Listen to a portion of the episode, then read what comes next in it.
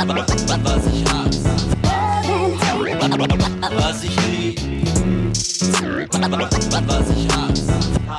Moin und herzlich willkommen zu einer neuen Folge von Backspin Love and Hate. Mein Name ist Nico Backspin.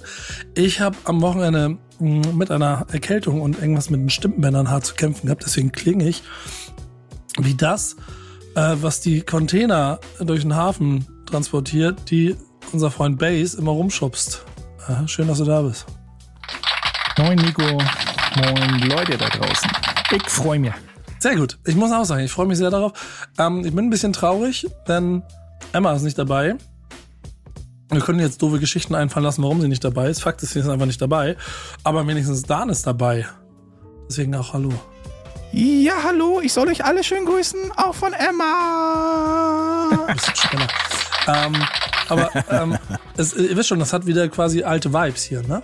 Also quasi Also wir haben nachher ein Thema, wir, ich will nicht zu weit vorwegnehmen. Ja, alte Vibes, die, die Frauen sind nicht da. Wir können jetzt richtig Gas geben, Leute da draußen. Nein, Ja, aber oh Gott, oh Gott, oh ähm, Gott. ich habe eine andere Idee, aber das zu einem Thema nachher. Nico, du bist dran. Ja, was wir aber machen wollen ist, und das, das ist ehrlich ganz lustig, aus den, ich war ja letzte Folge nicht dabei, und aus den letzten Hausaufgaben ist ja quasi entstanden, dass du ja ähm, das neue Slowly of Wins 12 Wins Album so dann, dann ja auch logischerweise hochgehalten hast. Ähm, ähm, per se. Und ich einfach mal wollte, dass du dir einen Song davon nochmal genau anhörst, um dann mir danach zu sagen, was du davon hältst und was es für einen Einfluss auf das Gesamtprodukt hat. Quasi eine Hausaufgaben-Spezial. Und da ich letzte Woche nicht dabei war und wir diese Woche ja keine Hausaufgaben vergeben, weil Emma nicht dabei ist, ne? Mache ich das mal wie ein Lehrer, unorthodox am Anfang. Hier, Schüler Base. Halte mal Erzähl- ein Referat über diesen Ja, Song. hat mal ein Referat über und dann von and 12 Ones. Auf dem Album. Ja, das muss man ja dazu sagen, das ist ja auf dem aktuellsten Album Euphoria, ne? Heißt das. Ich verwechsel echt immer den Titel. Nein, Slowy and 12 Ends. Euphoria. Naja, da gibt es den berühmten Song und dann, der so ein bisschen, zumindest stimmlich, aus dem ganzen inhaltlich gar nicht mal vielleicht so doll, aber stimmlich aus dem Kontext herausbricht des ganzen Albums, weil es ein Autotune-Song ist. Äh, in der Strophe wie im, äh, in der Hook. Und dachte ja auch so, ich hatte das so ein bisschen auf dem Schirm, als beim bisschen durchhören, dann als du sagtest, hör mal rein, ich sagte, huh, okay, erstmal für mich, äh, ja, ihr kennt meine Meinung so ein bisschen, was Autotune angeht, wenn es dezent oder gut gemacht ist. Ähm, ich kann damit nicht wirklich was mit anfangen, weil auch musikalisch ist das auch nicht so, dass der Song irgendwie, oder hat, äh, hat äh, Slowy noch irgendwie einen alten Song rausgekramt, weil der musikalisch, äh, der Beat von, von Vince ist halt, es ist eine Linie. Das Album ist von vorn bis hinten richtig, hat einen richtig schönen musikalischen roten Faden. Und er ballert dann eben seine Vocals, äh, garniert das eben mit Autotune, wo ich erst nicht, wo ich dann erstmal so am überlegen war, ist das jetzt irgendwie meint das ernst und nimmt das irgendwie auf die Schippe, aber er ging ja auch schon mit einem Album ein bisschen in diese Trap-Ecke und elektronischeren Sound. Aber da bin ich mir halt noch nicht so sicher. Ich glaube, ich muss ihn mal anschreiben und mal so, einen- so einen O-Ton einfangen, äh, was damit gemeint ist, weil ich steige da nicht so richtig durch, ob er mit dem Inhalt meint, ob man den Mainstream nicht hinterherrennen soll und sein eigenes Ding durchziehen und da, ob er sich, ob er so, naja, so zwei, zwei Teufel oder Engel, Teufel, linke Schulter, rechte Schulter auf ihn sitzt und er auch nicht so richtig weiß, wo die Reise noch hingeht.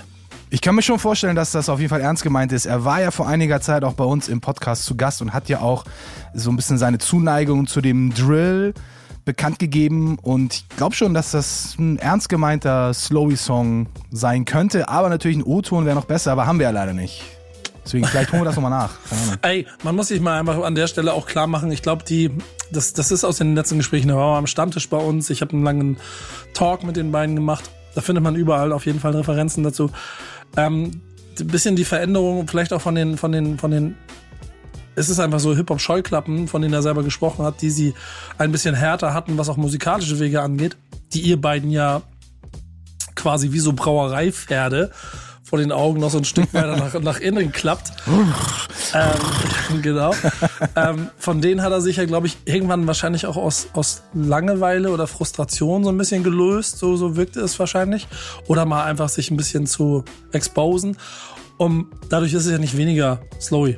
So. Nee, auf keinen Fall. Inhaltlich ist auch der Song stark, alles, das ganze Album ist stark und es springt es fällt schon so ein bisschen auf, äh, wenn der Song läuft, aber trotzdem kann man das Album, ist ja auch ein Album, wo man sagt, das kann man einfach durchhören. So, also es ist kein Song zum, oder es ist kein Album, wo man hin und her skippt, aber es ist immer Geschmackssache. Ähm, ist natürlich nicht mein, mein, mein Favoritensong, weil ich mich halt einfach aus technischer Sicht auch schwer tue, wie mit allen anderen musikalischen Dingen. Das, äh, 12 Wins hat ja auch geschafft, so ein bisschen sein, also den Sound ein bisschen anders zu machen den er auf dem Album da macht, präsentiert. Sein Sound, da könnte man auch fast von so einem, oh, das ist ein neuer 12 Wins Sound, aber er ist trotzdem irgendwo doch seiner, seiner Linie treu geblieben, aber bedient sich doch so ein, aus einem anderen Sample-Pool, was ganz interessant ist, wo ich am Anfang dachte, so 60er, 70er Jahre Filmmusik, französische Filmmusik oder Softporno-Musik, irgendwie so in die Richtung. Ähm, muss ich auch mal fragen, wo der Kram herkommt, aber klingt auch sehr schön äh, harmonisch in, aus einem Ei gepellt. Ja, ich, ich, ich mochte die Nummer deshalb, weil sie halt ein bisschen anders ist und auch ein bisschen da rausbricht und quasi das, äh, auf dieser Kombination aus ihm und Twelve halt auch das eine Aha-Moment ist, das habe ich aus dieser Nico-Producer-Zeit jetzt quasi mit rübergenommen. Das fühlen wir beide, ist cool, das mal reinschmeißen. Vielleicht die Leute auch ein bisschen verstören. Weil man ja schon sagen muss, bei dem, was sie machen, wofür sie stehen, wofür diese Mucke steht, was draufsteht, ist auch drin und so weiter ähm, ist der Rest vollkommen genau das, was du willst, wenn diesen, wenn, wenn, wenn du, wenn du den Namen hörst, wenn, wenn du, also wenn du so ein Ding kaufst, quasi blind kauf. Und eine Lanze brechen, es kann ja auch eine Lanze brechen sein. Pass auf, warum soll man, warum soll man Autotune auf typischen Drill oder Trap Sounds machen. Warum nicht auch auf Boom Bap lastigeren Beats? Kann auch vielleicht für die für die Ecke äh, so, so ein Mischgenre, wie auch immer man das nennen möchte, warum nicht? Also alles ist möglich, wie wir ja schon immer mal wieder hören von den Leuten und warum sich nicht ausprobieren und äh, letzten Endes entscheidet der Geschmack jedes Einzelnen. Können wir das bitte als Zeitdokument festhalten, was, ba was Bass gerade gesagt hat? Das aus seinem Munde ist das erste Mal, dass er Elton irgendwas Positives über Autotune zu, zu sagen hat. Also, ja, aber weißt du, das ist total das geil. Datum. Weißt du aber warum? Und das ist ja das Gleiche, was auch im Zweifel bei, bei Slowy vielleicht der Punkt war, dass du an einem bestimmten äh, Moment es verteufelst, weil es für dich negativ konnektiert ist mit vielleicht anderem Mindset, anderen Typen, einer anderen Interpretation von Hip-Hop und allem drum und dran. Na, ich akzeptiere ja Autotune, aber ich, ich würde es selber nicht benutzen, weil es einfach nicht mein Flavor ist. So. Ja, gut, gut. Aber dann benutzt es auf jeden Fall einer. Und das ist doch eigentlich das Schöne. Das heißt ja nicht, dass du morgen ein Autotune-Album aufnehmen musst, aber das Verschließen von Türen ein kleines bisschen aufmachen, ohne dabei das Gesamtkonzept oder das Gesamt Gesamtkonstrukt von deinem Rap, von dem Musikkosmos in, de, deiner, in deiner Hip-Hop-Kultur, also ohne dass es sich dadurch verschieben muss. Und ich glaube, das sind dann diese kleinen Dinge wie, wie so ein Slowy-Song oder auch das Album davor, so, die dabei helfen können, dass man zumindest mal hinhört. So. Und vielleicht gibt es mal eine Inspiration, vielleicht auch nicht. Aber du kannst ja zumindest sagen, ja, okay, ist nicht meine Mucke, aber der Typ ist echt. Ich sehe das anders. Ich glaube, man, man kann über alles philosophieren und immer wieder über jedes Thema irgendwas Positives finden. Also ich bin auch kein großer Freund von Autotune. Generell ist das ja ein cooles Tool, wenn man es dazu benutzt, wofür es äh, dann auch da ist, nämlich die, die Stimme ein bisschen zu korrigieren und diesen zu krassen Autotune-Effekt, den, ja, das, also wir kennen wirklich keinen, der wirklich sagt, er steht auf diesen Autotune-Effekt und hat, den, hat das gleiche Mindset wie, wie wir. Also da kann ich, glaube ich, auch für, für, für Bass sprechen, dass es da wirklich absolut keinen in unserem näheren Umfeld gibt, der das irgendwie feiert und der das auch als etwas Positives darstellen würde oder als Weiterentwicklung oder als irgendetwas, wo man sagt, okay, jetzt lege ich meine Scheuklappen ab und werde das mal zulassen. Also da hat jeder auf jeden Fall seine, seine Gründe. Ich finde Slowy auf Autotune nicht so geil. Ich finde generell keine Boom Bap Rapper auf Autotune. Das ist so ein bisschen wie dann sich doch, äh, wie, wie doch einen kleinen Pakt mit dem Teufel äh, einzugehen. Klingt ein bisschen, äh, bisschen überzogen. Aber es ist schon so ein kleiner Ausflug auf die andere Seite. Ich finde es ja, ja. oftmals, also wenn man weg, wenn man weg von äh, äh Slowy nur mal kurz einmal an links und rechts vorbeigucken. Ich finde es technisch gesehen oftmals äh,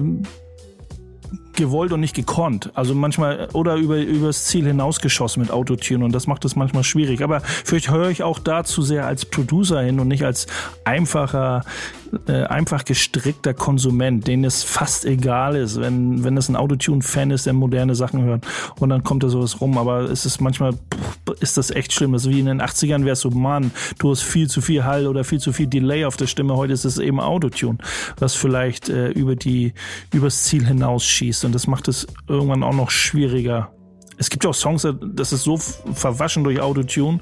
Jetzt nicht bei dem Slowy-Song, aber wir haben es ja ganz oft mal, dass die Raps oder die Hooks durch Autotune so verwaschen sind, dass du kaum Wort verstehst. Ja, ja. Das ist dann auch am Ende eine Frage der Herangehensweise und äh, musikalischer Vorlieben ich finde es cool, dass du dich darauf eingelassen hast und dass du das Album des Pizzi nicht ver verteufelst oder ihn aus deiner Liste der Favorites streichst. Ob es dieser Song irgendwann in deinen Mixtape schafft, das wage ich zu bezweifeln. Das äh, magst du wohl, da magst du wohl recht haben. Ja. Dafür gibt es genug andere Songs auf dem Album, die ja, auf jeden genau. Fall in meinen Mix passen. Aber meine Spezialhausaufgabe sorgt original dafür, dass wir diesen Song jetzt in dieser Sendung haben. Ganz genau. Also, und dann Slowly and 12 Friends bei Love and Hate. Gleich geht's weiter. Was ich was ich Hip-Hop ist ja eigentlich so eine Sache, wo du ähm, ja schon den einen oder anderen Doktortitel, also dir selber vergibst oder auch Professorentitel vergibst. Ähm, das sind aber, Spoiler für euch, ne? Dr. Dre ist gar kein Doktor, zum Beispiel. Aber Welcher von beiden? Genau, keiner von beiden. ähm, und auch, keine Ahnung, Professor Large, Large Professor auch nicht. Ähm, aber äh, Hip-Hop-Kultur Deutschland hat jetzt äh, quasi eine Professur. Honorarprofessur. Was auch immer das bedeutet. Ja, was ist das? Erzähl uns, worum geht's? Ja, ist ein äh, äh, Nils Rubitzky, besser bekannt als Storm, ähm, auch schon ein B-Boy der ersten Stunde in Deutschland, hat äh, an der Anton Bruckner Privatuniversität Österreich in Linz eine ja, eine große Ehre erhalten in meinen Augen. Er hatte eine Honorarprofessur verliehen bekommen. Ähm, die Anton Bruckner Privatuniversität ähm, ist eben für darstellende Künste, bildende Künste, nee, darstellende Künste äh, eine sehr berühmte Universität, die eben auch sich mit Urban Dance Styles beschäftigt. Und ähm, da passt eben das äh, wie Arsch auf Eimer. Das, ähm, ich weiß jetzt gar nicht, wie lange da der gute Storm schon aktiv ist bei der Anton Bruckner Universität. Auf jeden Fall ist er da im Boot, um eben auch sein Fachwissen an die Leute weiterzugeben, also an die Studierenden, die da eben sich mit Urban Dance, mit Urban Dance Styles äh, und äh, Artverwandten auseinandersetzen und lernen wollen und weitergeben wollen, finde ich richtig gut. Also man hat im Internet so ein paar Bilder, so ganz klassisch wie mit Urkunde und äh, komischer Garderobe, wie die Leute bei der Universität denn äh, ihm den Preis oder diese Professur verleihen. Ich finde das auf jeden Fall ist so ähnlich, wie wir über andere Sachen eben auch mal sprechen, wo das Einzug hält bei Universitäten, bei Schulen. Es ist auf jeden Fall auch wieder ein guter, ein gutes Zeichen, dass es wieder so Türen öffnet, bestimmte Dinge Türen öffnet und bei ähm, Storm ist es auch an der richtigen Adresse, dass es eben die Kultur auch repräsentiert, so wie, so wie er und was er lehrt, auch immer irgendwie in Zusammenhang mit der Hip-Hop-Kultur und nicht einfach nur Dance-Styles äh, weitergibt. Was sagst du, was sagst du da? Ich finde es immer wieder geil, wenn man mal sieht, wie, wie weit es unsere Kultur bringt. Ich meine, in die Schulen hat es ja Hip-Hop jetzt schon längst geschafft. Jetzt sehen wir hier mit dieser äh, Privatuni wieder auch das Breakdancing und nicht das Rappen und nicht das äh, Produzieren oder das DJing oder welche Säule man auch immer zur, äh, zur Referenz heranzieht, sondern dass das Breakdancing eine der Urformen des Hip-Hop, Graffiti, gibt es natürlich auch schon äh, in den Schulen, Graffiti-Workshops, auch in den Häusern der Jugend, klar, Breakdancing sowieso, aber ich glaube, wenn Breakdancing in der Form von so einer Legende wie Storm in die ja, in die, in die, es in die Uni schafft und er dann auch langfristig auch mit dieser Uni weiter zusammenarbeitet, wie es ja hier in dem Artikel ja auch steht, ist also nicht nur eine vorübergehende Geschichte, sondern da ist wirklich eine langfristige Zusammenarbeit geplant und ich hoffe, die bleibt auch erhalten, weil ich glaube, Storm ist auf jeden Fall einer der richtigen die an äh, dieser Uni das Wissen weitergeben kann und auch sich noch dann vielleicht sich auch noch viele gute Möglichkeiten entwickeln, auch für die nächste Generation und generell einfach, dass dieses Kulturdenken und da hat äh, Storm eine Menge Positives mitzubringen, dass dieses Kulturdenken nicht stirbt, sondern auch an dieser Uni in der Form auch weitergetragen wird. Also ich finde das immer mega geil. Ich, freue mich auch, wenn weitere äh, Oldschool-Pioniere, zum Beispiel auch unser Mann Boogie Down Bass, der hier in unserer Runde sitzt, vielleicht auch irgendwann mal mit seiner History es auch irgendwann mal schafft. Jetzt ist er ja schon ein Teil im äh, Museum für Hamburgische Geschichte. Grüße gehen raus an die Jungs von Eine Stadt wird bunt. Da sind auch schon einige alte Hasen äh, gewürdigt worden und für mich wäre Bass auf jeden Fall auch einer der nächsten, der irgendwo an der Uni oder an der Schule referieren sollte. Dr. Bass auf jeden Fall. Ich bin ja schon, ich bin ja schon Turntable Dog, vielleicht werde ich Turntable Professor. Ähm, oder was anderes, wo ich irgendwie was zu sagen habe, wo man mir zuhört. Quatschen kann ich genug ohne. Ja, aber den, den Titel musste ja mindestens Cool Herc oder Grammixer DST verleihen. Oder wer auch immer. Irgendeiner von den ganz alten Hasen. Also wenn, wenn du da einen Titel verliehen bekommst, dann. ich finde, wenn es so langsam so seine, seine Kreise zieht und immer mehr wird, das, da finde ich es immer krass oder positiv krass zu sehen.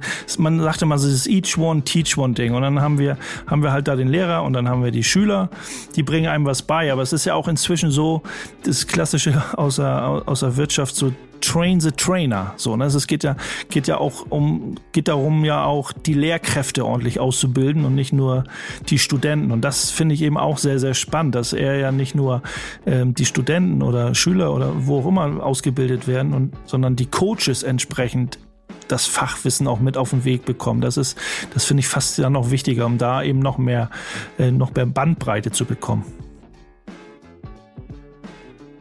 Ey, das Schönste an der ganzen Geschichte ist ja dann ähm, auch, und das hast du ja eben auch schon so gesagt, Dan, dass es ein bisschen zurückgeben von dem ist, was wir äh, so Hip-Hop kulturell von den Generationen davor so mitgenommen haben was Generationen auch nach uns noch daraus gemacht haben und im Zweifel aus einem immer größer werdenden Markt vielleicht auch sich aus sicher für sich heraus auch immer größer werdende Dinge daraus machen können. Äh, und dann aber in, in, dieser Generation, die ja also so mit bei ein Stück über uns ist, dass die in diese Rollen kommen, dass man ihnen zuhört. Und das ist, finde ich, das Schönste und Wichtigste dabei. Das finde ich bei Falk auch so schön, der hier an der Leufania oder wie die heißt, in, in Lüneburg jahrelang immer, immer ähm, Unikurse gegeben hat und so.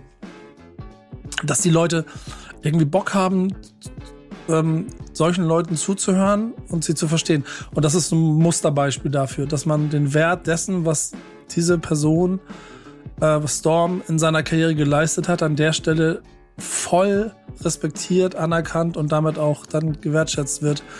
Und das mag ich. Das ist das Geile daran. Mic Drop. Mann, Mic Drop, Mic Drop. Ja, wir lassen Word. einfach das Word fertig. Da und deswegen darf ich mir jetzt einen Song wünschen. Wie, wie jetzt? Äh, nee, Nico, es ist, es ist noch nicht Weihnachten. Tut mir leid. Es, ist, es dauert noch ein paar Monate. Was hören wir? Was hören wir? Aber du hast es schon richtig äh, gesagt und natürlich haben wir auch an alle den gleichen äh, Rapper, DJ und Produzenten gedacht, nämlich Large Professor. Ja, bei dem Thema müssen wir natürlich unseren Mann Large Pro representen. Und jetzt schon am Instrumental im Hintergrund der Song, den, oder den Song, den ihr jetzt gleich auf die Ohren bekommt, der heißt I'm a Man aus dem Jahr 2009. Und äh, richtig cooles Original von Clarence Carter, Devil Woman. Habe ich auf 45, absoluter Banger. Gleich vorne die Nadel auf die 45 rauflegen. Gleich kommt der Sample. Nach dem ersten Vierer kommt dann gleich der Chorus-Sample. Boom. Also du hast innerhalb von 20 Sekunden hast du deine Samples schon für den Banger bereit und so hat es Large Pro gemacht. Viel Spaß mit I'm a man, man, man, man, man, man, man. Zuhören, Leute, dann geht's gleich weiter bei Backspin of a Nate. Was ich lieb, was ich hasse. Wir haben eben darüber gesprochen, dass ähm, wir in Deutschland einen Hip-Hop-Professor jetzt mehr haben. Glückwunsch dazu an Storm. Wir haben vorhin darüber gesprochen, dass wir mit Eine Stadt wird bunt im, im Museum für Bildende Kunst in Hamburg eine Wahnsinnsausstellung haben, äh, die jeder von euch gesehen haben sollte. Ähm, aber das ist noch nicht genug an Kultur und an Hochkultur, die Hip-Hop einnimmt. Denn Bass ist heute richtig auf Faden unterwegs. Der will, der will euch der will euch was, ne? Der Lehrauftrag ist da. Doc. Der Lehrauftrag ist auf jeden Tag, ist, ist auf jeden Fall da. Äh, Base Pro, Doc Base, Doc, Dr. Base, Dr. Base, Dr. Base. Ich möchte einfach die frohe Kunde einfach weitertragen. Nein, ich werde ja auch oft genug getriggert in den sozialen Netzwerken und ähm, einer meiner liebsten Netzwerke ist nach wie vor Instagram. So richtig TikToker bin ich noch nicht, Nico. Ich glaube, du auch noch nicht. Obwohl du bist auch so ein bisschen warm geworden schon damit. Egal, anderes Ja, ich, Thema. ich komme, ich komme. Ich werde noch großer TikToker, das steht fest. Auf jeden Fall, Instagram ist äh, eigentlich so mein Ding und wo wir auch unsere Werbung machen und alles. Und da gibt es eben eine Seite, die heißt Hip-Hop-Fotomuseum. Und da ich ja auch schon einige Jahre äh, in der Szene aktiv bin und mich auch mit der Oldschool beschäftige, freut es mich umso mehr, was da bildlich passiert auf der Seite Hip-Hop-Fotomuseum bei Instagram. Ähm, das hat sich so ein bisschen, die Seite hat sich so ein bisschen der, der Oldschool, der alten Zeiten, der ersten Generation, äh, Anfänge der Popkultur gewidmet, mit ein bisschen Text dabei natürlich nicht oder auch natürlich so ein paar, ja, so eine Caption zu den Bildern, was da so passiert und ähm, wer da so ein bisschen oder mehr oder weniger dieses Gänsehaut-Feeling für sich selbst entdeckt, der weiß dann genau, der weiß ganz genau diese Bilder zu schätzen. So, einfach Punkt. Es ist sehr viel Schwarz-Weiß da natürlich, weil es auch damals viel in Schwarz-Weiß fotografiert wurde. Wir reden jetzt nicht von äh, ähm, 18. Jahrhundert Fotografien, wir reden ja aus den äh, 70ern, 80ern, auch 90er. Ähm, aber sind sehr, sehr schöne Bilder bei, und die Überschrift oder wenn man auf die Seite geht, steht da eben auch, wenn ein Bild mehr als 1000 Worte sagt, sind Fotografen eine Million wert. Also ich tue mich ja selber schwer, ähm, Bü- Bücher zu lesen. Immer nur Text, Text, Text, Text, Text und mir fehlt meine eigenen Bilder zu bauen. Also ich bin ein großer Freund von Bildbänden mit dem dazugehörigen Text, sage ich mal so. Ähm, genauso ist ja auch das Buch Eine Stadt wird bunt gedacht. So, ne? Also auch sehr viel Text, aber im Vordergrund stehen eben auch die, äh, ja, die großartigen Bilder. Und auf der Seite eben auch Hip-Hop-Fotomuseum, ich kann es nicht oft genug sagen, finden sich richtig geile Zeitreisen in die Anfänge der Hip-Hop-Kultur, Rap-Kultur, alle, alle Elemente, die da stattfinden. Wie ihr seht auf dem Skript, was ich habe, sind so ein paar Sachen rausgedickt. Ähm, ja, mehr, mehr Feeling können so eine Bilder nicht entwickeln, in meinen Augen. Schade, dass es nicht wirklich ein Museum ist. Oder? Ist vielleicht auch die neue Zeit. Also, wenn man sagt, man hat irgendwie einen Blog, man hat eine eigene Homepage oder man weiß, ey, auf meine Kack-Homepage kommt sowieso niemand, dann verlagere ich eben meine, meine Bilder direkt in die sozialen Netzwerke auf eine Instagram-Seite. Ähm, bei TikTok wäre es vielleicht zu schade, weil es alles so sch noch schnelllebiger ist als so eine Instagram-Seite, wo man gerne mal raufpickt. Ist ja auch wie eine eigene Homepage, wenn du deinen eigenen Account hast. Also, ähm, kriegst es ja auch manchmal vor die Füße gelegt über den Algorithmus oder man hat das eh abgespeichert und guckt immer mal, wenn man weiß, da passiert immer wieder was Freshes, dass ähm, ja, der Account auch immer wieder neue Bilder präsentiert, wie viele andere interessante Plattformen auch. Also die, die Seite hat es mir auf jeden Fall angetan, weil ich kann mich da richtig gut reinversetzen in die Bilder. Das muss ich aber auch sagen, ich weiß nicht, wie es dir geht, aber die sind halt auch einfach richtig, richtig schön. Ne? Also natürlich, viele von denen, da sind so zwei, drei Bilder, beim ersten Durchscrollen mir eben gerade aufgefallen, ich, ich glaube, es war Redman oder so, der in einer einen Hausecke irgendwo, wahrscheinlich in, wo auch immer in New York steht. Und wenn du nicht weißt, dass er das ist, dann steht halt irgendein Dude. Ähm, und dann ist es ein okay Bild von einem Dude, der irgendwo steht. Die Tatsache, dass es so geschichtlich beladen ist, also durch, durch die Geschichten, die wir da rein interpretieren können, dass das wir, was wir da sehen, und da rede ich nicht von den klassischen äh, Hip-Hop-Szenen, die da gemacht werden, oder von den großen Persönlichkeiten zu der Zeit, ähm, sondern auch einfach das, das Gesamt, die Gesamt, das Momentum einfangen, das macht diese Bilder so schön. Das ist genau das richtige Wort, das Momentum. So, ne, sind es dann natürlich auch, es gehört zu Hip-Hop halt dazu, von Tag, äh, seit Tag 1 das Posing. Also wenn irgendjemand eine Kamera sieht dann, und man sich so, stellt euch mal zum Bild auf, ich glaube, ich weiß gar nicht, wo wir das mal hatten. Ach, das hat auch der liebe Oliver Davis One äh, gesagt, äh, dass das Posen ja zum Hip-Hop äh, gehört, wie alles andere auch. Also es geht, äh, es gibt kein Hip-Hop-Bild ohne wirkliches Posen. Also, Ja, ne, wenn ja. die Kamera gezückt wird, dann macht man irgendeine klassische Hip-Hop-Pose. Und natürlich lebt auch die Kultur ähm, davon. Und man, ihr seht es auf den Bildern, dass ein bisschen mehr, ein bisschen weniger gepostet wird. Aber da äh, trotzdem äh, ist es auch so dieses Momentum fast schon wie so ein Schnappschuss, der eben äh, ja sehr viel erzählt. Da konnten so eine Bilder erzählen so viel Geschichten, ohne ein Wort äh, ähm, zu verlieren. Ist, ich finde das immer grandios.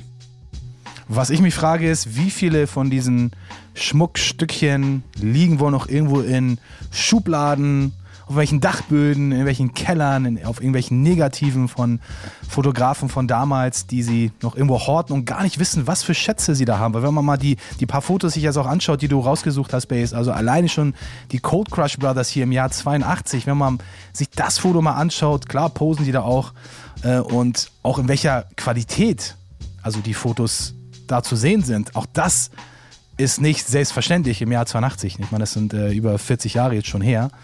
Und wenn man mal überlegt, äh, was da noch alles rumschlummern könnte, in, äh, in welchen Archiven, wo wir vielleicht noch gar nicht wissen, was da noch so veröffentlicht werden könnte, da freue ich mich eher auch auf die Zukunft. Ja, weiß man nicht. Also da stehen ja so auch viele Bücher, die es gibt, so viele Bücher, die es gibt und die wir auch schon gesehen haben und auch wieder irgendeine Ausstellung mit ganz vielen Fotos, ohne das jetzt zu diskreditieren, aber irgendwie ist das auch schon so nicht, man hat nicht zu viel, aber man, man hat jetzt schon so viel zu Gesicht bekommen, wo man sich jetzt fragt, so, ey, irgendwann müssen doch die Fotos mal ausgehen, aber irgendwie kommt doch immer wieder Nachschub, auch in Form dieses Hip-Hop-Fotomuseum auf Insta.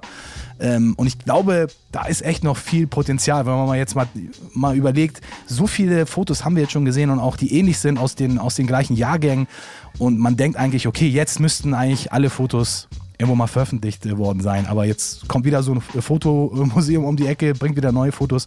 Und man freut sich aber trotzdem irgendwie. Es ist so, als ob du eine alte Serie guckst, die lange nicht mehr gesehen hast und auf einmal kommt wieder kommt wieder eine neue Staffel und du sagst, ja, eigentlich weiß ich, wie es weitergeht, aber ich gucke mir die Serie trotzdem an, weil ich halt Bock drauf habe, weil das genau mein Flavor ist. So, so, ein- Aber so so ein Gefühl Fotos, habe ich da- immer So eine. Fotos, die da gezeigt werden mit so ein paar Anekdoten oder ein bisschen Text dabei, ist für mich, es erinnert mich immer an so klassische, klassische Skits oder so kleinen, kleinen äh, Dok Dokumentarauszügen, wo äh, kleine Interviews laufen, weil wir, wir kennen die Cold Rush Brothers, kennen wir, wir kennen, dann werden irgendwelche B-Boys, Nico das von Redman gesprochen, es werden immer so Persönlichkeiten, da ploppen vielleicht im Hirn auch irgendwelche berühmten Songs auf oder Songs, die man mag die, oder die man von den Leuten kennt, aber diese Bilder erzählen ja eher nicht diesen Song, sondern erzählen eigentlich die Geschichte drumherum von der Person so ein bisschen. Dann kriegt man wie so ein, wie so ein Skit, so, ein, so eine Randnotizen, so einen Einblick in diese, in diese Persönlichkeit an sich. Ich finde es auch immer, auf der Seite Hip Hop Fotomuseum ist unter jedem Bild, äh, ich weiß jetzt nicht unter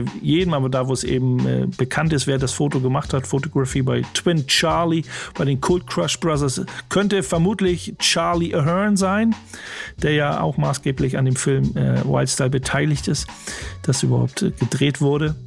Ähm, da kann man natürlich auch noch weiter googeln, ne? so Twin Charlie auf Instagram, was hat der auf seiner Seite, habe ich auch noch nicht getan, äh, noch nicht gemacht. Ähm, wie du fragst, wie du schon in den Raum gestellt hast, die Frage dann, wie, was gibt es noch an, an äh, Bildmaterial, was noch kein Mensch gesehen hat.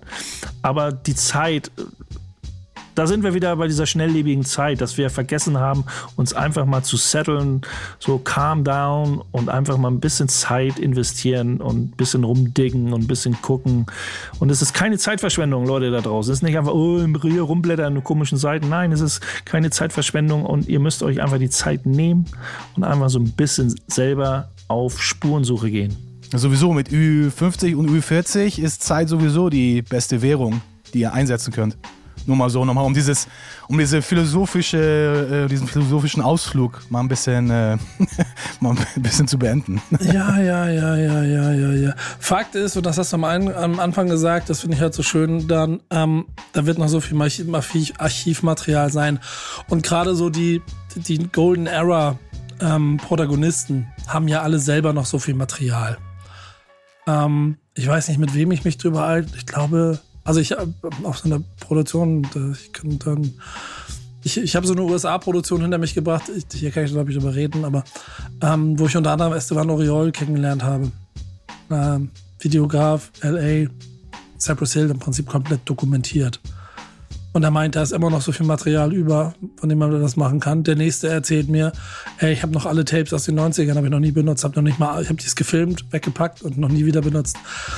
Ähm, die Schwere da drin oder, oder wie viel Wert das Ganze hat, das ist dann ja eh verdammt subjektiv und hängt ein bisschen auch an von dem Erfolg des Ganzen ab. Aber ich bin mir ziemlich sicher, dass wenn, wenn man euch, keine Ahnung, einen jungen DJ Premier in einem Video geben würde und ihr zugucken kann, wie er den und den Beat gebaut hat, weil das einfach live mitgeschnitten wurde, hätte das einen un größeren, unschätzbaren Wert als im Zweifel vielleicht irgendwelche anderen Dinge.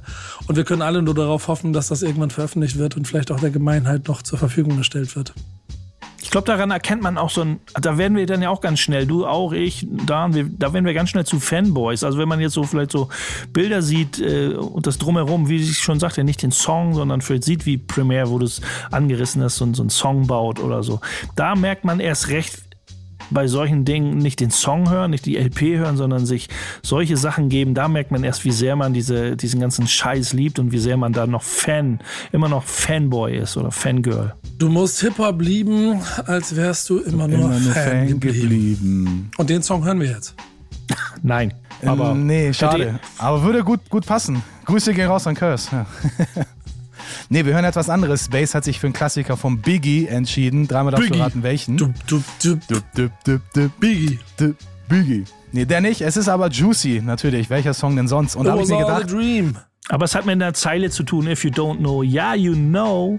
So, da. Deswegen habe ich den Song gepickt, weil der da so prägnant raussticht, dieser Satz. Also checkt aus Hip-Hop Fotomuseum auf Instagram. It was all a dream. Dream. Genau, und ich habe mir aber gedacht, Jungs, da diese Originalversion von Biggie schon so ausgenudelt ist eigentlich, aber klar kann man den Song immer und immer wieder hören, habe ich mir gedacht, gebe ich euch mal was äh, Spezielles auf die Ohren. Es gibt nämlich eine Instrumental-Version von einer Band aus Hamburg, die Bacau Rhythm and Steel Band. Und die haben Juicy Okay, Fruit von wird's M2 Me. Ja, ja, pass auf. Die haben äh, Juicy Fruit von M2 Me, das Original von Juicy, von Biggie. Die haben da nämlich eine Instrumental-Version draus gemacht. Und ich bin ein alter Mashup-Fan und hab mir da Juicy, das A Cappella von Biggie, geschnappt und auf diese Instrumental-Version geklebt von der Bacau Rhythm and Steel Band. Stark. Und dieses Ding passt natürlich, klar, wie Arsch auf Eimer. Und das gibt's jetzt für euch als Geschenk von mir. Also, ihr habt gehört, was es gibt. Und dann gibt's gleich noch ein bisschen Love and Hate. Was ich lieb, was ich hasse. Ist ja nicht so, dass ihr hier irgendwie ein Format habt mit Backspin Love and Hate, mit äh, heute Nico Dan und Bass, das ähm, sich nur um die Dinge von damals kümmert und die guten alten Zeiten aufleben wird. Wir sind top aktuell. Und unser Chefrechercheur und damit auch am Zeitgeist pulsierende Doktor, Dr. Bass, hat mal äh, einem West Coast Rapper ein bisschen darüber zugehört, was der denn zur künstlichen Intellige- Intelligenz sagt und vielleicht auch seinem Metier. Referieren Sie, Herr Bass. Ich dachte, du nennst mich jetzt Doktor oder so weiterhin. Herr Doktor, referieren Sie, Doc. Ich mache es kurz. Ich will diesen Scheiß nicht hören, hat Ice Cube gesagt in einem Interview. Äh, Und ähm, da spricht er halt ähm, diese diese neue Welle, die da tatsächlich ist es ja auch an allen an allen Ecken und Enden der Musikindustrie, gerade Musikindustrie, wenn man sich mit äh, Musik auseinandersetzt oder Hip-Hop-Musik, Rap-Musik, aber natürlich auch allen an ganz vielen anderen ähm, Ecken der Wirtschaft ist es immer die AI immer im Gespräch gerade. Aber er hat seinem Unmut äh, freien Lauf gelassen in einem Interview und hat gesagt, ich will diesen Scheiß nicht hören, warnt Musikproduzenten vor der künstlichen Intelligenz. Da ging es natürlich auch um ein bisschen diesen Drake-Song mit The Weeknd, wie, der viral gegangen ist, wo so eine KI-generierte Zusammenarbeit da vorgegaukelt oder ja, eine Zusammenarbeit vorgegaukelt wird von dem Song, äh, wo er sagt, ich kann, ich will diese KI-generierte Scheiße nicht hören. Für ihn kommt das überhaupt nicht in Frage. Da ist er einfach so, hau drauf, mag ich einfach nicht. Äh, Will I Am wurde auch da so ein bisschen zitiert, was ich ganz also ähm, Ice Cube mit so einer trockenen Anti-Haltung, Will I Am, geht da nochmal so ein Stück weiter und wir werden immer wieder über dieses Thema AI sprechen, denke ich mal. Und da kam so ein Spezial oder so ein Wort Gesichtsmathematik äh, ins, ins Spiel. Hatten wir aber auch schon drüber gesprochen, ähm, dass man sich ja irgendwie vor schützen muss. Also es ist ja bisher die Stimme, die Stimmfarbe, so wie man halt klingt ist, ich kenne kein Gesetz, die, äh, die da irgendwie so ein Copyright drauf hat und da muss irgendwann mal hin. Und auch in diesem Bericht, so Scheiß auf die Musik, Leute, es geht nicht um Musik. Es, auch in dem Bericht wird es kurz angerissen. Es geht darum, dass ein ein vermeintlicher Drake vielleicht bei seiner Bank anruft, bei seinem Bankberater, hey, hier ist Drizzy, what's up? Hey, überweis mir mal eben kurz schnell eine Million an den und den. Okay, ist nicht so einfach, einfach, aber trotzdem, also mit einer bekannten Stimme am Telefon ähm, kann man schon viel erreichen in meinen Augen. Also sehr viel Schabernack, nee, sehr viel Müll betreiben. Ähm, da wird's nochmal richtig kritisch, aber natürlich auch die künstlerische, ähm, die künstlerische ähm, Perspektive sollte nicht außer Acht gelassen werden, dass da auch irgendein Schutz stattfinden muss. Ja, es erinnert, glaube ich, uns alle so auch an die Anfangszeiten des Sampling, wo ja noch so ziemlich krasser wilder Westen gefeiert wurde. Jeder einfach drauf losgesampelt hat und natürlich klar die Urheberrechtsverletzungen dann äh, sich immer weiter angehäuft haben. Und ich kann, hier kann man natürlich auch schon Ice Cube verstehen und ihm zustimmen. Klar, wenn jemand da irgendwie so eine künstliche Intelligenz erschafft und dann seine Raps in seiner Stimmfrequenz dann auf einen Song packt und damit womöglich vielleicht noch Geld macht, wäre natürlich scheiße für Ice, Ice Cube und natürlich auch für alle anderen Rapper. Wir haben ja auch schon Jay-Z, ähm, AI Versus gehört, ich glaube Eminem haben wir auch gehört. Ich glaube sogar, wenn ich mich recht erinnere, irgendeinen James Brown Song, habe ich auch schon mal irgendwo kurz irgendwo auf Insta gehört und das klingt echt alles zu 99,9% authentisch. Und äh, wo das alles noch hinführen wird, das wissen wir wahrscheinlich gar nicht, aber ich glaube, wir können es abschätzen. Ich glaube, die künstliche Intelligenz wird auf jeden Fall uns nicht mehr loslassen und ein großes, großes Thema auch in der Musikindustrie werden. Also da kann ich mir äh, schon ziemlich sicher sein, dass das ein großer Brocken wird, den wir leider, muss man ja sagen, aus künstlerischer Sicht nicht mehr so schnell loswerden.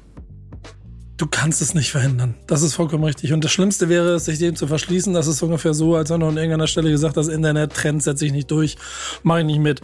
Und genau wie du ein Sampling Wilden Westen äh, beschrieben hast, äh, gab es ja auch mit jeder Form von Interneterweiterung quasi und die Möglichkeit, die es gegeben hat, auch immer einen wilden Westen, in dem erstmal rechtsfreier Raum geherrscht hat, der sich dann im Zweifel verlagert hat oder es Regulierungen gab. Und die sind hier, sehe ich genauso, die Gefahr, ich glaube, die Zeit wird dafür sorgen, dass das alles reguliert sein wird. Ähm, aber die ähm, Übergangsphase wird wild. Da wird es also bestimmt auch, ja auch ganz viele also, Fälle geben. Jetzt ja nicht so angerissen, na klar. Ja. Also dieser Wild West-Dings, irgendwie jetzt ist alles noch ein bisschen spielerisch und guck mal, ich habe hier einen Jay-Z oder einen Drake-Song nachgebaut, der klingt genauso. Guck mal, die Stimme, die Verses. Was ist denn, wenn du wirklich irgendeinen Bullshit-Text da eingibst und, und, und alle denken, was hat ein wer auch immer da jetzt gerappt für einen Scheiß, dem, dem folge ich nicht mehr, ist ja ein Kackkünstler jetzt geworden. Und auch diese ganze ich befürchte, oder es wird so sein, wie es mit allen anderen Dingen auch ist. Und wenn, wenn diese Schlupflöcher existieren, irgendwelche Kreditkartenbetrüger irgendwo auftauchen, weil irgendein Schlupfloch da ist, dann wird es auch mit einer KI irgendwo die Kriminalität Einzug halten und versuchen da irgendwo auf illegale Weise Geld zu scheffeln. Ähm, aber ich glaube, das ist ein ganz schwieriges, nicht ein schwieriges Thema, aber da Gesetzgebung muss da schnell sein, in meinen Augen. Und dann komme ich zurück zu dem Ursprungsthema. Und wie war das Zitat von Ice Cube? Ich will diesen Scheiß nicht hören. Cosign.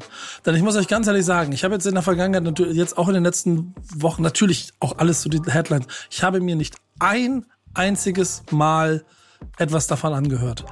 Und das, das, hängt, das hängt nicht damit zusammen, dass ich mich der Technologie verschließen will. Ganz im Gegenteil. Ich weiß, dass das kommt. Und ich bin mir ziemlich sicher, wenn ich dann irgendwann, also es wird auch so sein, ich meine, ich habe jetzt schon ziemlich viele Geräten von diesem einen großen äh, Lieferant, äh, kostenfrei Lieferanten, äh, was denn das da hier so? Ne? Lieferservice, hier, Haus da, Pakete.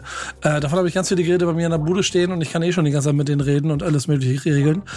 Die Stufe wird halt einen Schritt weiter gehen. Und das, da musst du ja nur guckt ein paar fut futuristische Filme an über, über wie sieht die Welt in 2070 aus.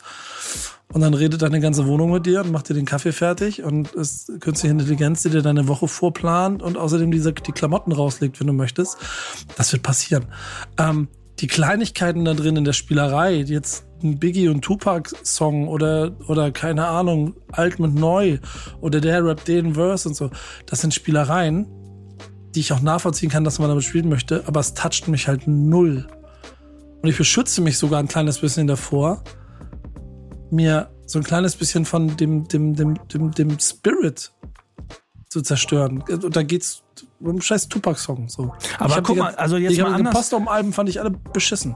Jetzt Das mal ein bisschen andersrum gedacht. Es wird ja. Ja. auch immer, wie wichtig, wie wichtig, ich glaube beim Stammtisch weiß ich jetzt gerade gar nicht, wie wichtig äh, ist die Live-Musik für einen Künstler. Also dann wird ja die Live-Musik, wenn man das Gefühl hat, da ist, der, ist die Performance halt von dem echten Künstler, also an ein echtes Hologramm über eine KI erzeugt oder keine Ahnung, eine Computer KI-generierte Puppe auf der Bühne, die irgendwelche hampelnde Bewegungen macht, ist was anderes. Aber dadurch könnte halt irgendwie das Konzertwesen einfach noch einen viel wichtigen äh, ja, Impact bekommen für die Fans, äh, um da eine, ja, eine Wichtigkeit erreichen, die es vielleicht gar nicht mehr so gibt in vielen, äh, ja, in vielen Köpfen. Wie meinst du?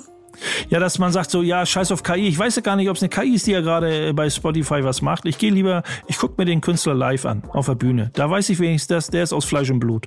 So. Ja, also die, diese Rückbesinnung auf bestimmte Ästhetiken, das gibt es ja jetzt auch schon.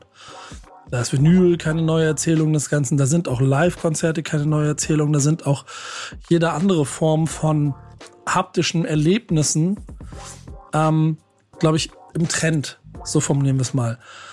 Aber ich rede ja auch schon von in zwei Generationen. Und unsere übernächste Generation wird nach meiner Meinung nach ziemlich sicher, und wenn es nicht in Deutschland passiert, aber ich glaube im asiatischen Markt gibt es das ja jetzt schon, da, da rappen ja schon Anime-Crews, da wird halt einfach die Musiklandschaft zu einem bestimmten Prozentanteil und damit auch die Rap-Landschaft dort und dann alle Wahrscheinlichkeit auch irgendwo, so wie weit das auch rüberschwappen kann, daraus bestehen, dass halt einfach irgendeine KI jetzt dieser Rap-Superstar ist.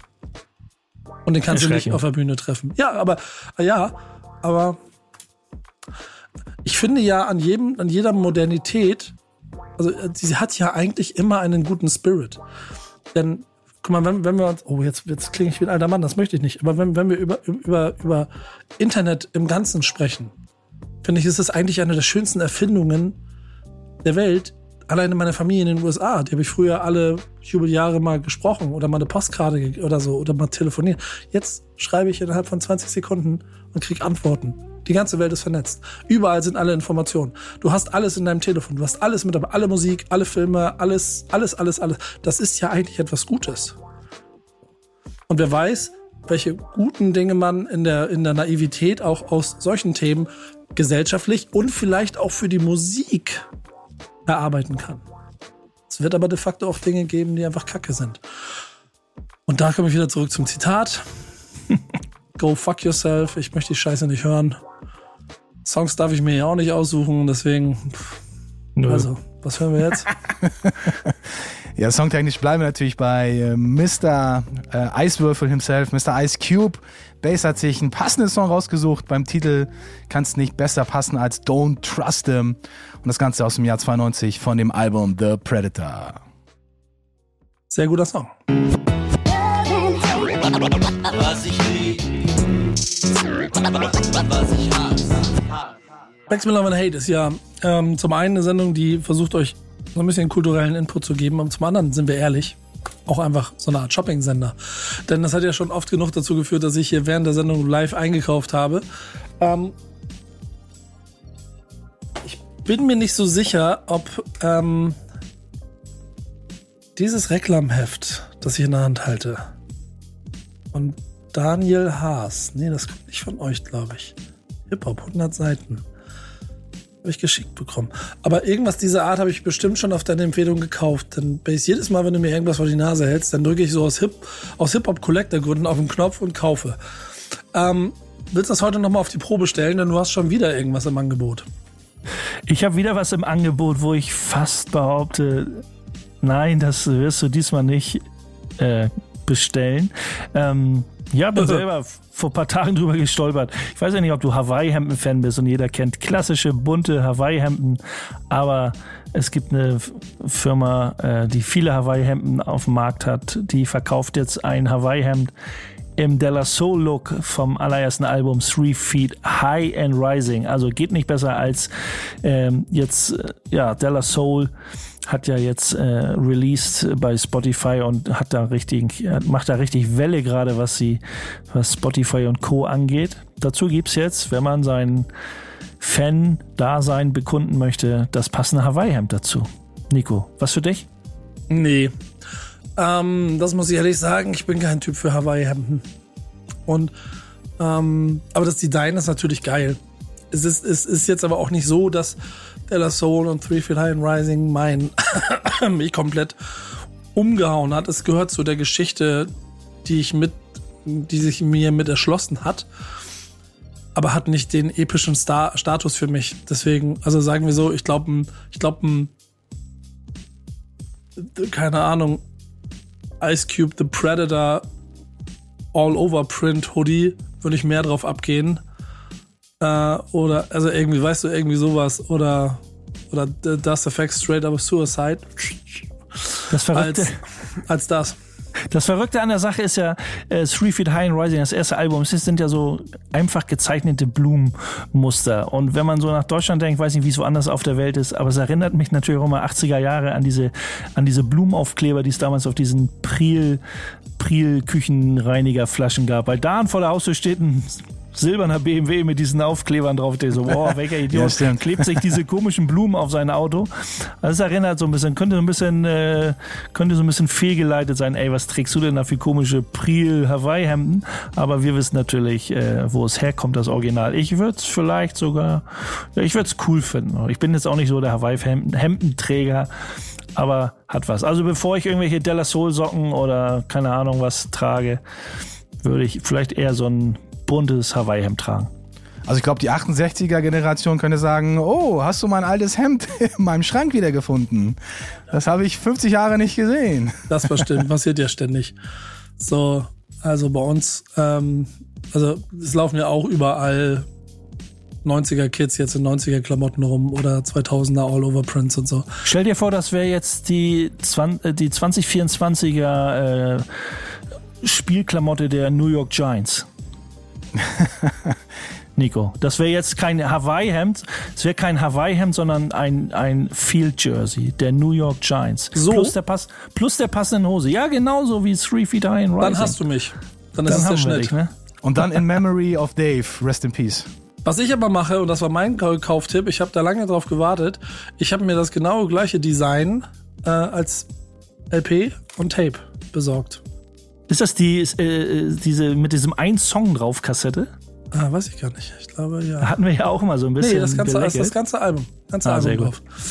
Ähm, außerdem hier übrigens Two Feet High Linen Shirt, ne? Nicht Three Feet High. Wir bleiben aber Three Feet High and Continuing äh, Backspin Love and Hate. Nächste Woche wieder zu viert oder übernächste Woche, versprochen. Bis dahin bleibt uns äh, gewogen. Unterstützt dieses Team bei Patreon. Macht das bitte. Liked überall, folgt allen und wenn ihr Fragen habt, schreibt an dan at backspin.de oder base at backspin.de oder emma at backspin.de. Nur nicht mir. Ich antworte zu selten. Das war Backspin Love and Hate. Bis zum nächsten Mal. Tschüss. Ciao ragazzi. Peace. Was ich was ich hasse. Was ich lieb, was ich hasse.